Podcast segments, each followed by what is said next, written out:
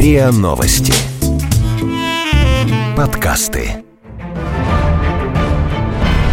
Заговор классиков.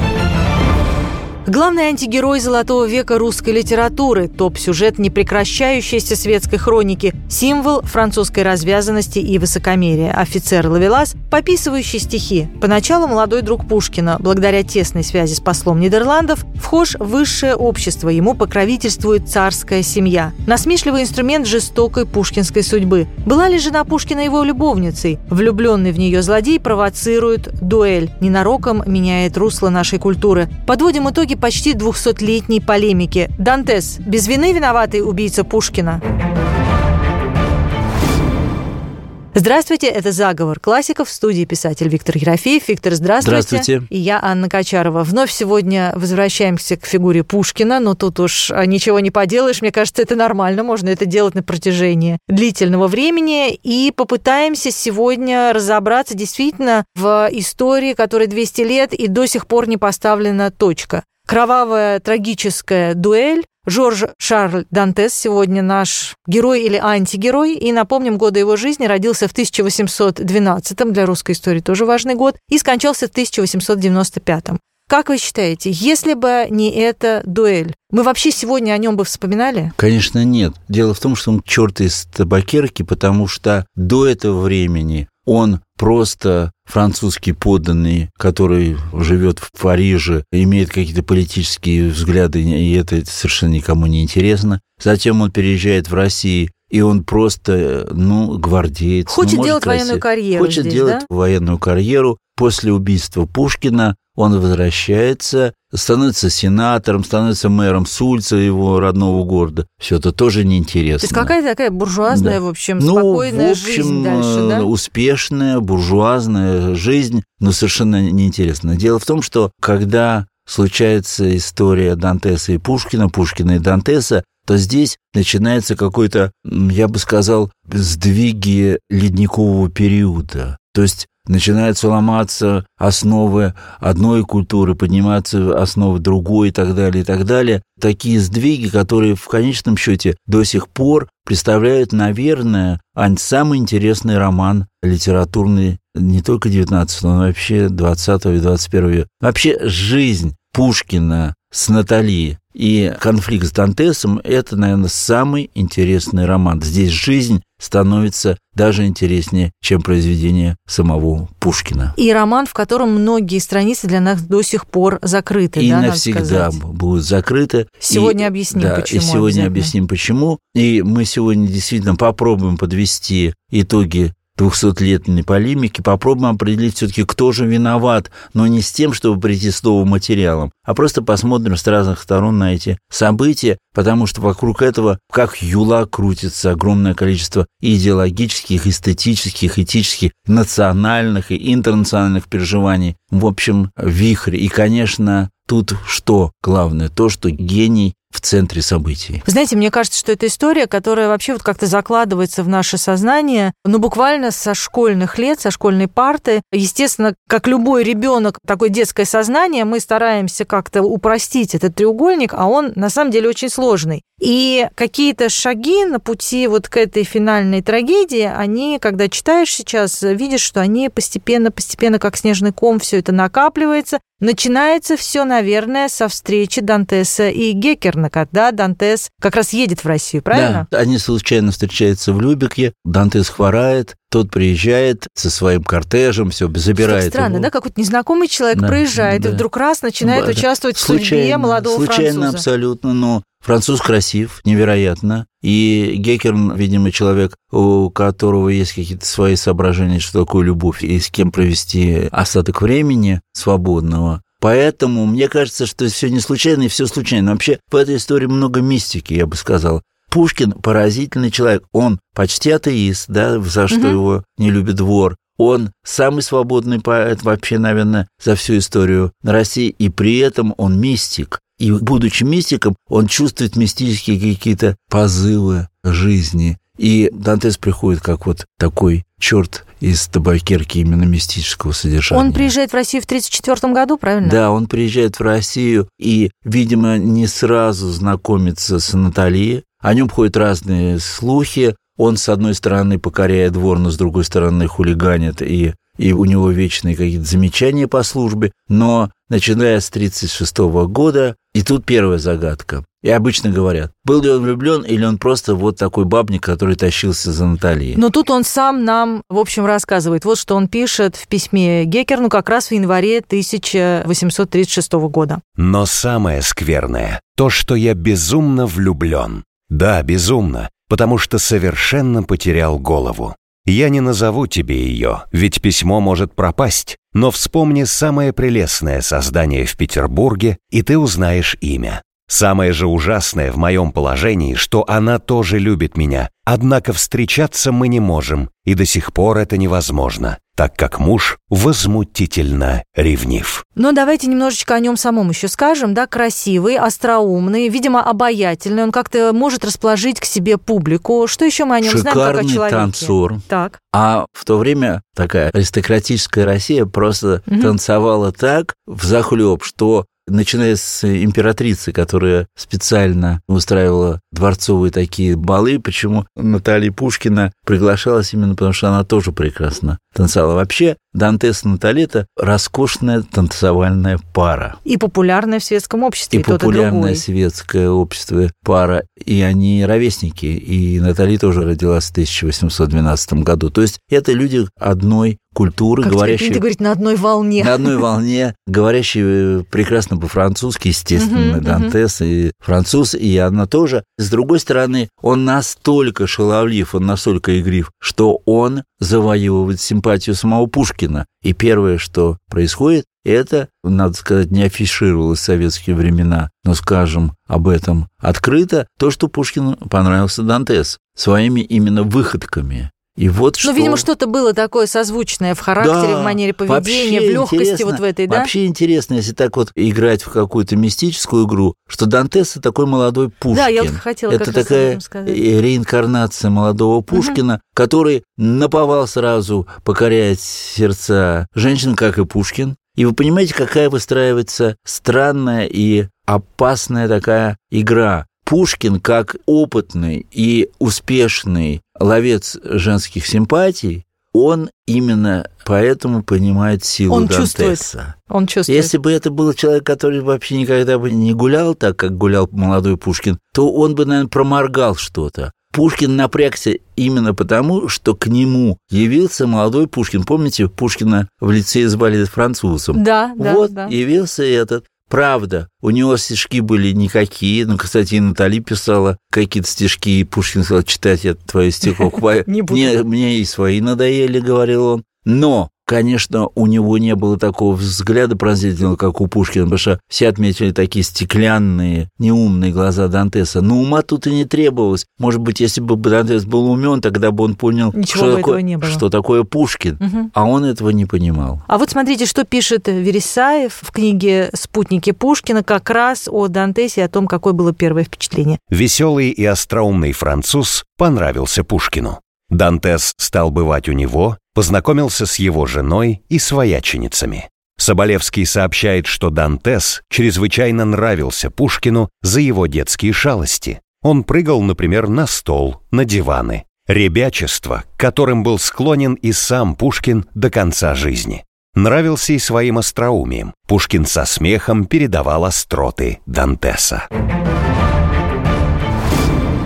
Виктор, ну немножечко поговорили о Дантесе, естественно, поговорили о самом Пушкине. Героиня этого треугольника Наталья Николаевна. Героиня романа. Героиня На- романа. Нашего сегодняшнего романа. Давайте о ней. Ну, еще раз скажу, что мы Дантес выбрали, потому что действительно вся русская культура до сих пор, ну, можно было грибоедовскими словами сказать, шумит о Дантесе, а можно сказать, что до сих пор он тревожит русскую культуру. И, наверное, не будь Дантеса, не будь этого убийства, может быть, что-то бы сложилось иначе, потому что все-таки Пушкин своим авторитетом, своей мощью мог удержать Россию от этого раскола на западников и славянофилов. Но вернемся все-таки А к вот, Наталье. Да, и в связи с этим у меня, знаете, вот какой вопрос. У меня сложилось впечатление, когда я вот сейчас про нее читала довольно много, и, может быть, даже впервые именно о ней так подробно, не могло ли быть так, что не будь Дантеса, был бы кто-то другой? Тут мы уже вступаем на почву той полемики, которая продолжается 200 лет.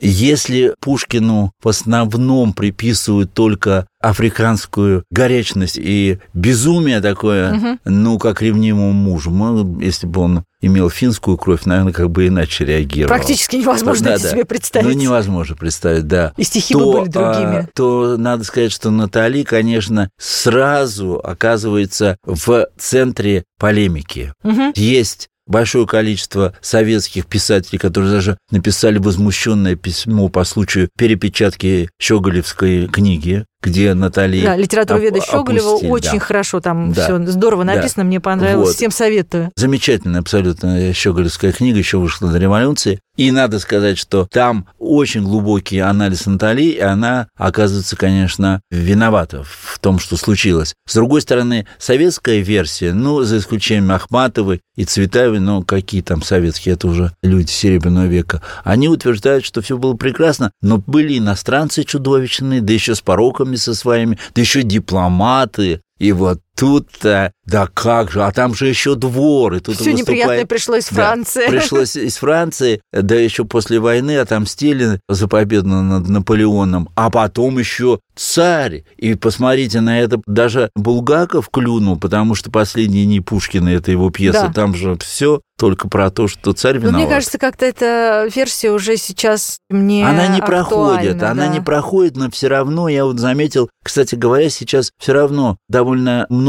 стали писать об этом, и по последним появляющимся работам опять немножко иностранцы снова чуть-чуть больше виноваты, ну, то есть, чуть одну, раньше. В другую сторону. Да, качает, но дело в том, что качает всех. Здесь и Пушкин то совсем идеален, или он, например, как Вяземский говорит, что я вообще даже при всей дружбе не буду смотреть в эту сторону, потому что он слишком горячий, делает угу. ошибки. Или же он не идеален, как я повторяю, но, с другой стороны, ведут себя прилично и Дантес, и Натали, а это куда же мы тогда катимся? Ну, смотрите, вот ведут себя прилично. У нас есть свидетельство со слов Дантеса, то, что якобы писала ему сама Натали, потому что мы скажем сразу, что она вроде как свои письма к Пушкину она уничтожила. И вообще вот это одна из проблем, что она действительно для нас такой закрытый персонаж. Она не мат, в общем, в истории Вот. А смотрите, Дантес приводит какие ее слова.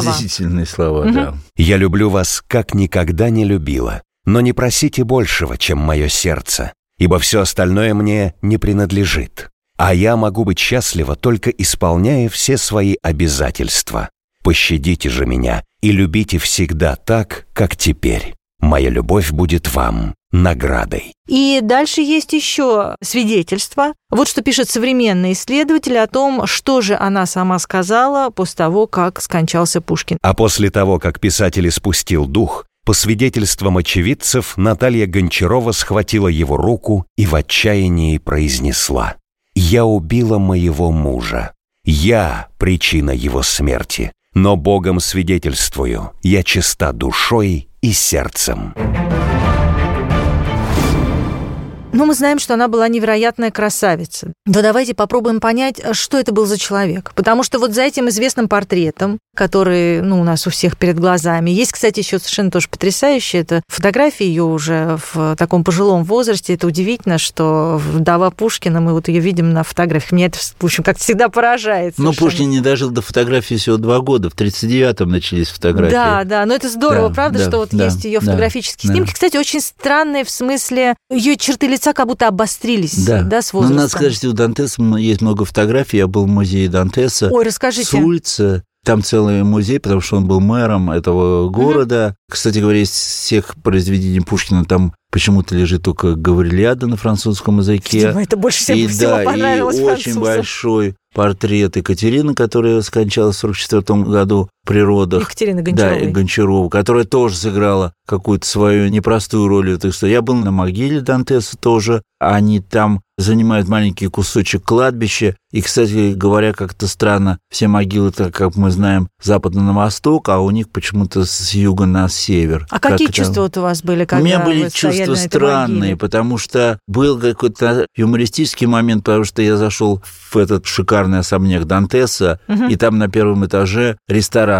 И название ресторана «Пушкин». Это сейчас. Это странно. Да, вот, представляете, Пушкин проник туда в качестве названия ресторана. Мне предложили ночевать в комнате, где умерла Екатерина Природов, но я отказался, хотя я ночевал. Надо и, было да. переночевать, Да, чтобы как-то но я- понять, что там по да. ночам происходит. Но, но я все-таки переночевал в этом у Особняке? Дантесов. Да, у Дантесов переночевал в другой комнате. Я был удивлен тем, что Дантес был прославлен именно как инициатор канализации в Сульце. То есть этот человек, который принес Сульцу канализацию, городок очень Канализацию и симпатичный. цивилизацию. Да, надо сказать, городок очень симпатичный. Сульц – это Эльзас, вина, вообще все Мгм. что угодно. Я, конечно, испытал все-таки ужас, потому что, посмотрев на это самодовольное лицо, он уже сенатор, он уже такой самодовольный французский политик высокого полета. Я таких между нами и сейчас таких Мгм. видел немало во Франции. Он общее лицо такого преуспевшего политика. Я могу сказать, что он вызывал оторопь. Во-первых, он, с одной стороны, немножко похож на Тургенева. Ивана. Сергеевича? Да, на Ивана Сергеевича. Немножко похож. Мгм. Бородой там все. А с другой стороны, видишь, что там прежде всего пустота и тщеславие. Но здесь вот как раз возникает тема исследователя, который говорит, пустота нашла свою пустоту. Это говорит и Марина Цветаева, и Это о чем? Сирена Что Виталия. пустота Дантеса Пустота нашла пустоту Дантеса Натальи на- Николаевны? Нашла пустоту э, Наталья Николаевна, а Цветаева продолжает, что если Пушкин наше все, то как раз Натали это полный ноль. Вот тут они и соединились, ноль и все. Но вот смотрите, современные исследователи пишут о том, что Дантес, в общем, никаких терзаний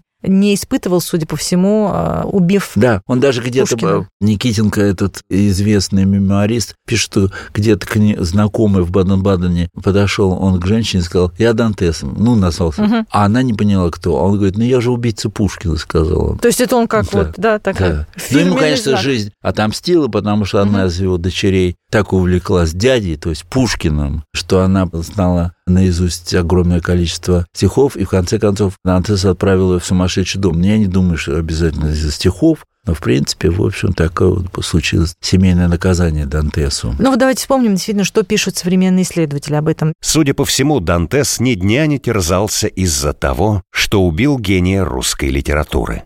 В самом деле, что такое гений русской литературы перед французским офицером и будущим сенатором? Среди своих приключений молодости Дантес придавал очень мало значения истории с Пушкиным. Он говорил, что поступил как человек, который считает, что за слова надо отвечать. Жорж был искренне убежден, что выполнил долг чести, и ему не в чем себя упрекать. Ну что ж, продолжаем разговор о трагической дуэли Пушкина. Виктор, есть знаменитые стихи, которые мы все знаем, «Пора, мой друг, пора» и так далее, и так далее, посвященные Натали. Мне кажется, мы редко задумываемся о том, что же на самом деле поэт здесь нам говорит. Вот очень правильный вопрос. Что же говорит?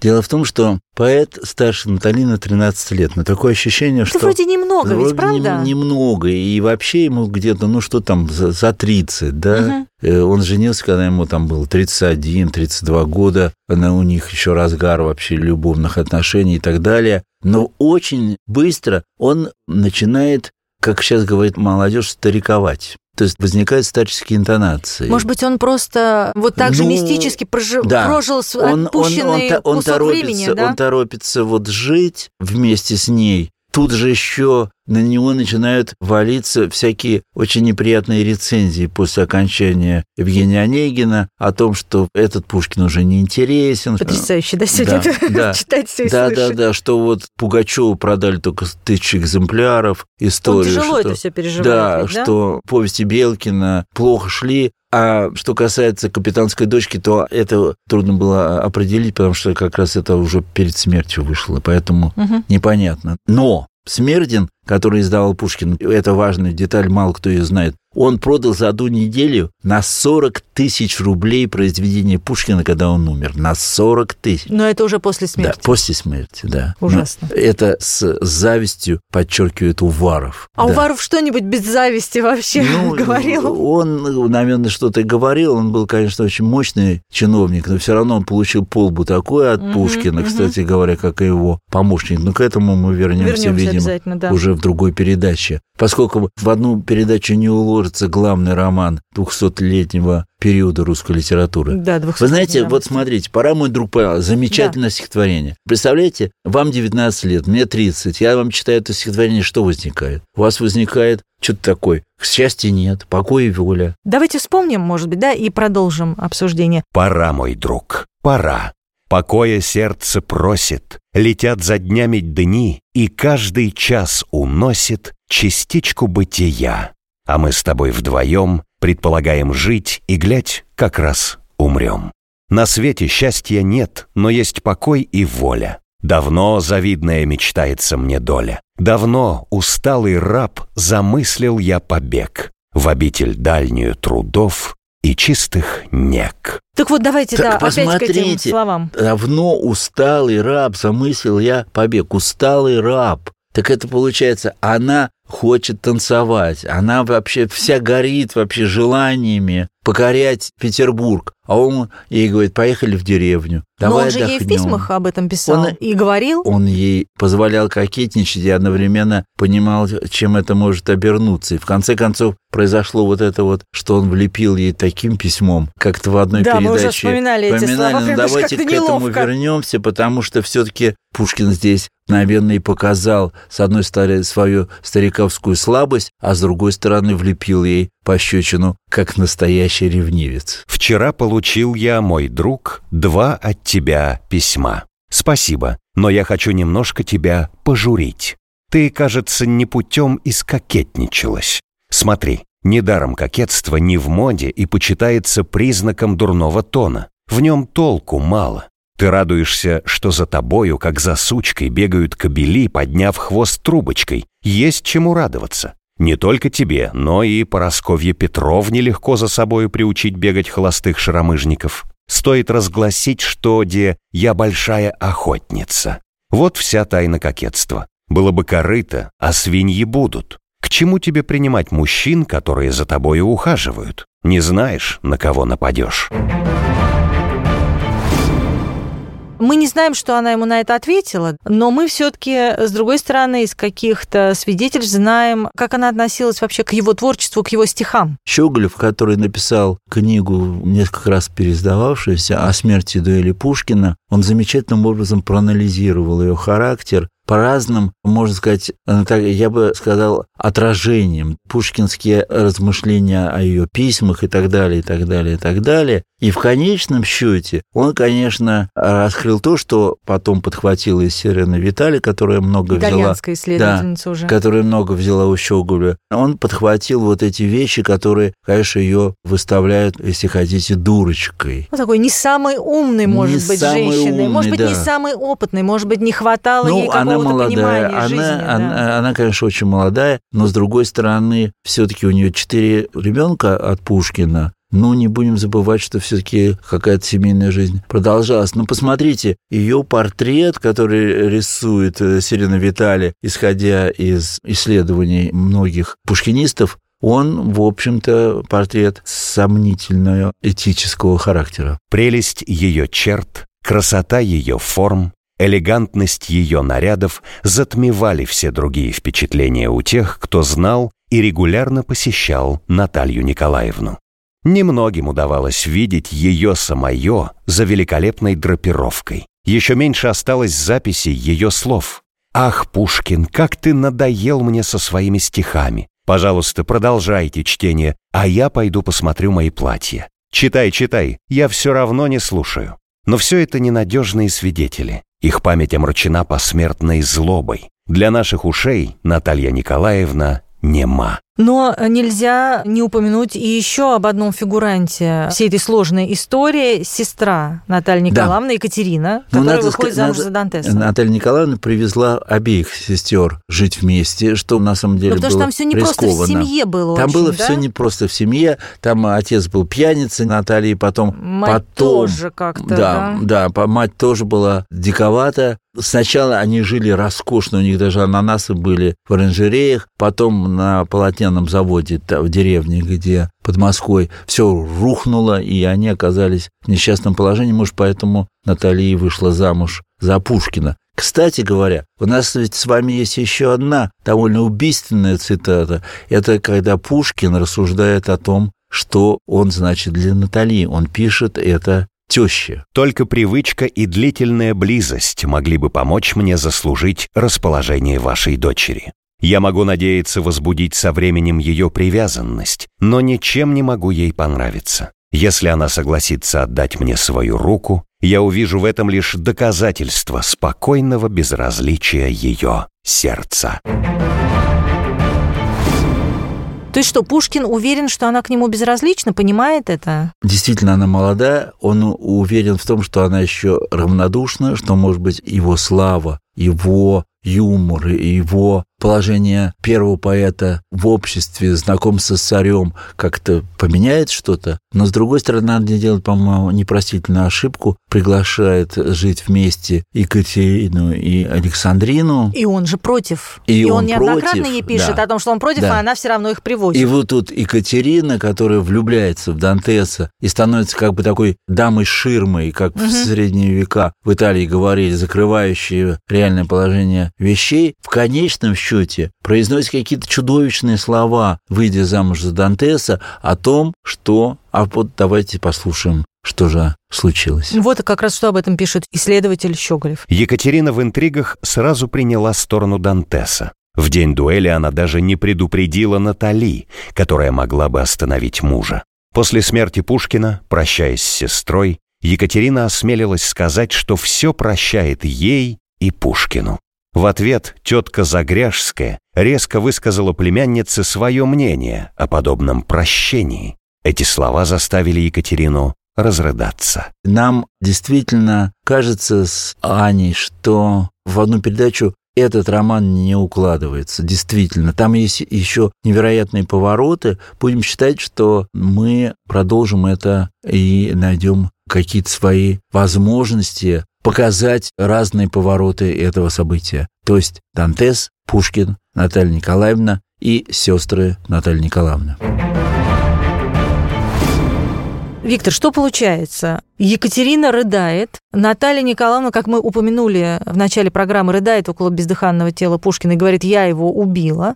Она знает, что Пушкин будет драться, но тем не менее, на чьей она, ну не то что на чьей стороне, но вообще каково ее место вот в этот момент? Она как бы между двух мужчин находится эмоционально, и это, конечно, страшно. А она не понимает что, с одной вообще, стороны, чем это чревато Посмотрите, всё. с одной стороны, вообще национальный гений, и с другой стороны, молодой француз, красавец. И для русского национального сознания это очень болезненно. Это не только связано с Натальей, это связано вообще со всеми нами. Что он француз? Нет, что просто молодой человек, никакой, нулевой, да, Да. с пустыми глазами, и тут великий гений. А она и понимает, этот что этот гений? я не Если думаю, ей вот что она по- неинтересны. поня- да, если ей неинтересны стихи. Помните, по воспоминаниям современников, Пушкин ездил читать стихи Смирновой, вообще Да. интересовался литературной жизнью вне контекста И он с ней ничего не обсуждал Ничего вообще, не ни свои обсуждал. замыслы. Ничего. Письма к ней это какие-то бытовые Да, подробности, только дети,